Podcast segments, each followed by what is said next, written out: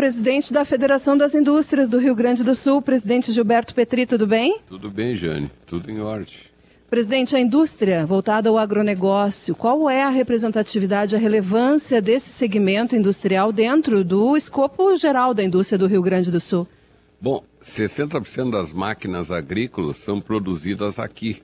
Né? Então, é o sindicato que é presidido pelo Cláudio Bier. Né? Então, ela é muito, muito significativa. E ontem, até de tarde, eu estava andando com o Ney Mânica aqui, a feira não estava aberta, estava olhando as máquinas que tem aqui Estava comentando até com o Cairoli. Então, ali, o, o, as máquinas que tem é um negócio impressionante. Ele disse, ah, PT, tem máquina aí de 4 milhões de reais, essa aí, tudo eletrônica, tudo funciona.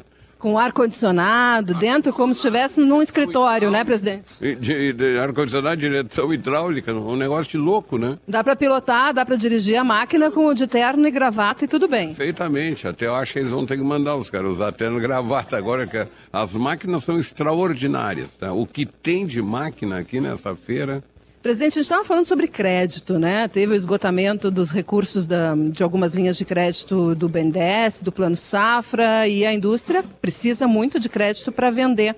Algumas indústrias estão usando capital próprio para conceder crédito. Esse capital é, da, é da própria indústria ou elas buscam na iniciativa privada? Não, eu acho que esse capital é da própria indústria, porque com esse problema da, das americanas, aí o setor bancário sentou um pouco para trás. Né? E está batendo na indústria também, não só no varejo, é? Não, eles têm que se precaver, os bancos têm que preservar seus caixas, sua disponibilidade, né? Então eles têm que olhar com muito mais atenção. Hoje, hoje os créditos são concedidos. Então o industrial está tendo que usar muito do capital próprio. Mas isso para manter o giro é, é bom. Para investimento é que não é muito recomendável.